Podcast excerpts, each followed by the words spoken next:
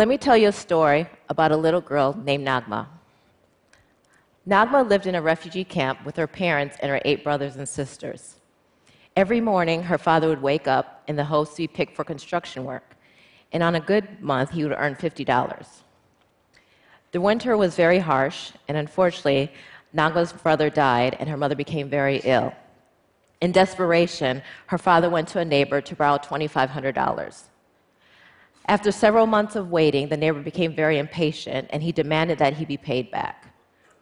Unfortunately, Nagma's father didn't have the money, and so the two men agreed to a jirga.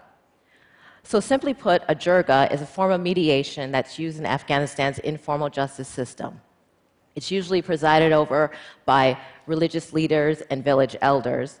And jirgas are often used in rural countries like Afghanistan, where there's deep seated resentment against the formal system.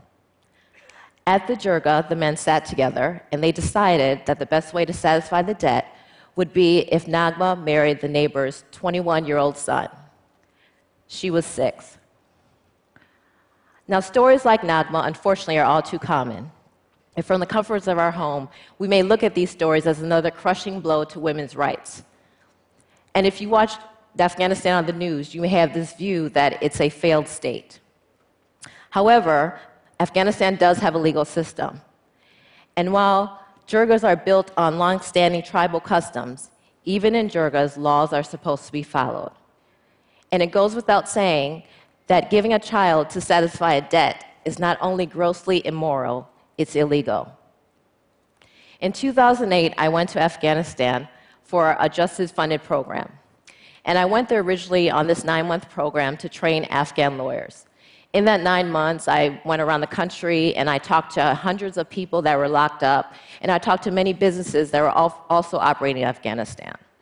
And within these conversations, I started hearing the connections between the businesses and the people, and how laws that were meant to protect them were being underused, while gross and illegal punitive measures were overused. And so this put me on a quest for justness. And what justness means to me, it's using laws for their intended purpose, which is to protect. The role of laws is to protect. So, as a result, I decided to open up a private practice, and I became the first foreigner to litigate in Afghan courts. Throughout this time, I also studied many laws, I talked to many people, I read up on many cases, and I found that the lack of justness is not just a problem in Afghanistan, but it's a global problem. And while I originally shied away from representing human rights cases because I was really concerned about how it would affect me both professionally and personally, I decided that the need for justice was so great that I couldn't continue to ignore it. And so I started representing people like Nagma pro bono also. Now, since I've been in Afghanistan and since I've been an attorney for over 10 years, I've represented from CEOs to Fortune 500 companies to ambassadors to little girls like Nagma and with much success. And the reason for my success is very simple. I work the system from the inside out and use the laws in the ways that they're intended to be used. I find that achieving justice in places like Afghanistan is difficult, and there's three reasons. The first reason is that, simply put, people are very uneducated as to what their legal rights were, and I find that this is a global problem. The second issue is that even with laws on the books, it's often superseded or ignored by tribal customs, like in the first jirga that sold Nagma off. And the third problem with achieving justness is that even with good existing laws in the books, there aren't people or lawyers that are willing to fight for those laws. And that's what I do.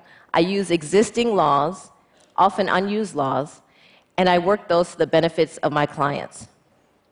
We all need to create a global culture of human rights and be investors in a global human rights economy. And by working in this mindset, we can significantly improve justice globally. Now, let's get back to Nagma. Several people heard about this story, and so they contacted me because they wanted to pay the $2,500 debt. And it's not just that simple. You can't just throw money at this problem and think that it's going to disappear. That's not how it works in Afghanistan. So I told them I'd get involved, but in order to get involved, what needed to happen is a second jirga need to be called, a jirga of appeals.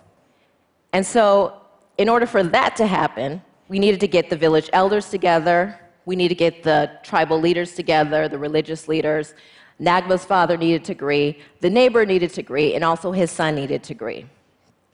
And I thought, if I'm going to get involved in this thing, then they also need to agree that I preside over it. So, after hours of talking and tracking them down, and about 30 cups of tea, they finally agreed that we could sit down for a second jirga. And we did. And what was different about the second jirga is this time we put the law at the center of it. And it was very important for me that they all understood that Nagma had a right to be protected. And at the end of this jirga, it was ordered by the judge that the first decision was erased and that the $2,500 debt was satisfied. And we all signed a written order where all the men acknowledged that what they did was illegal, and if they did it again, that they would go to prison. Most. Thanks. And most importantly, the engagement was terminated and Nagma was free. Protecting Nagma and her right to be free protects us. Now, with my job, there's above average amount of risks that are involved. I've been temporarily detained. I've been accused of running a brothel, accused of being a spy. I've had a grenade thrown at my office. It didn't go off though. But I find that with my job that the rewards far outweigh the risks. And as many risks as I take, my clients take far greater risks because they have a lot more to lose if their cases go unheard, or worse, if they're penalized for having me as their lawyer. With every case that I take, I realize that as much as I'm standing behind my clients, that they're also standing behind me. And that's what keeps me going. Law as a point of leverage is crucial in protecting all of us. Journalists are very vital in making sure that that information is given to the public. Too often we receive information from journalists, but we forget how that information was given. This picture is a picture of the British press corps in Afghanistan. It was taken a couple years ago by my friend David Gill. According to the Committee to Protect Journalists, since 2010, there have been thousands of journalists who've been threatened, injured, killed, detained. Too often, when we get this information, we forget who it affects or how that information is given to us. What many journalists do, both foreign and domestic, is very remarkable, especially in places like Afghanistan. And it's important that we never forget that because what they're protecting is not only our right to receive that information, but also the freedom of the press, which is vital to a democratic society. Matt Rosenberg is a journalist in Afghanistan. He works for the New York Times, and unfortunately, a few months ago, he wrote an article that displeased people in the government. As a result, he was temporarily detained, and he was illegally exiled out of the country. I represent Matt, and after dealing with the government, I was able to get legal acknowledgement that, in fact, he was illegally exiled. And that freedom of the press does exist in Afghanistan, and there's consequences if that's not followed. And I'm happy to say that as of a few days ago, the Afghan government formally invited him back into the country and they reversed their exile order of him.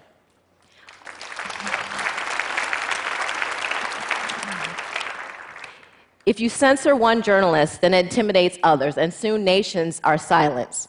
It's important that we protect our journalists and freedom of the press because that makes governments more accountable to us and more transparent. Protecting journalists and our right to receive information protects us. Our world is changing, and we live in a different world now. And what were once individual problems are really now global problems for all of us. A few, actually, two weeks ago, Afghanistan had its first democratic transfer of power and elected President Ashraf Ghani, which is huge. And I'm very optimistic about him, and I'm hopeful that he'll give Afghanistan the changes that it needs, especially within the legal sector. We live in a different world. We live in a world where my eight year old daughter only knows a black president. There's a great possibility that our next president will be a woman. And as she gets older, she may question can a white guy be president?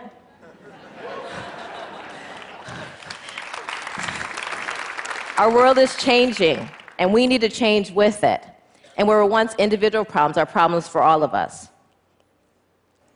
According to UNICEF, since there are currently over 280 million boys and girls who are married under the age of 15, 280 million.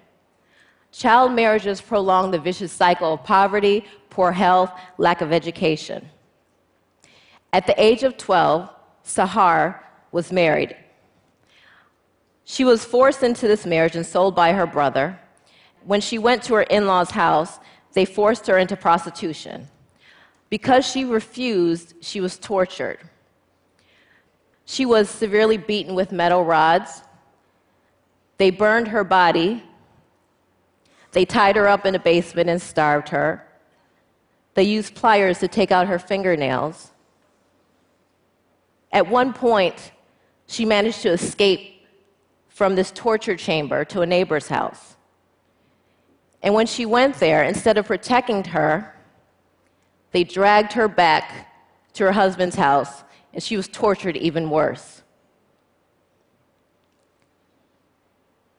When I first met Sahar, thankfully, Women for Afghan Women gave her a safe haven to go to. You know, as a lawyer, I try to be very strong for all my clients because that's very important to me. But seeing her, how broken and very weak as she was, was very difficult. It took weeks for us to really get to what happened to her when she was in that house. But finally, she started opening up to me.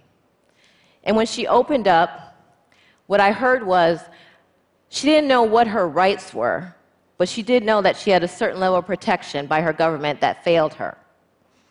And so we were able to talk about what her legal options were. And so we decided to take this case to the Supreme Court. Now, this is extremely significant because this is the first time that a victim of domestic violence in Afghanistan was being represented by a lawyer. A law that's been on the books for years and years, but until Sahar had never been used. In addition to this, we also decided to sue for civil damages. Again, using a law that's never been used, but we used it for her case. So there we were at the Supreme Court arguing in front of 12 Afghan justices. Me as an American female lawyer, and Sahar, a young woman who, when I met her, couldn't speak above a whisper. She stood up, she found her voice. And my girl told them that she wanted justice, and she got it. At the end of it all, the court unanimously agreed that her in laws should be arrested for what they did to her. Her fucking brother should also be arrested for selling her.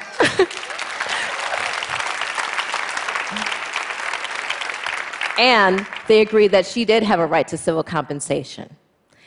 What Sahara has shown us is that we can attack existing bad practices by using the laws in the ways that they're intended to be used. And by protecting Sahar, we are protecting ourselves. After having worked in Afghanistan for over six years now, a lot of my family and friends think that what I do looks like this. but in all actuality, what I do looks like this. Now, we can all do something. I'm not saying we should all buy a plane ticket and go to Afghanistan, but we can all be contributors to a global human rights economy. We can create a culture of transparency and accountability to the laws and make governments more accountable to us as we are to them. A few months ago, a South African lawyer visited me in my office, and he said, I wanted to meet you. I wanted to see what a crazy person looked like. the laws are ours, and no matter what your ethnicity, nationality, gender, race, they belong to us. And fighting for justice is not an act of insanity. Businesses also need to get with the program. A corporate investment in human rights is a capital gain on your businesses. And whether you're a business, an NGO, a private citizen, rule of law benefits all of us. And by working together with a concerted mindset through the people, public, and private sector, we can create a global human rights economy and all become global investors in human rights. And by doing this, We can achieve justness together. Thank you.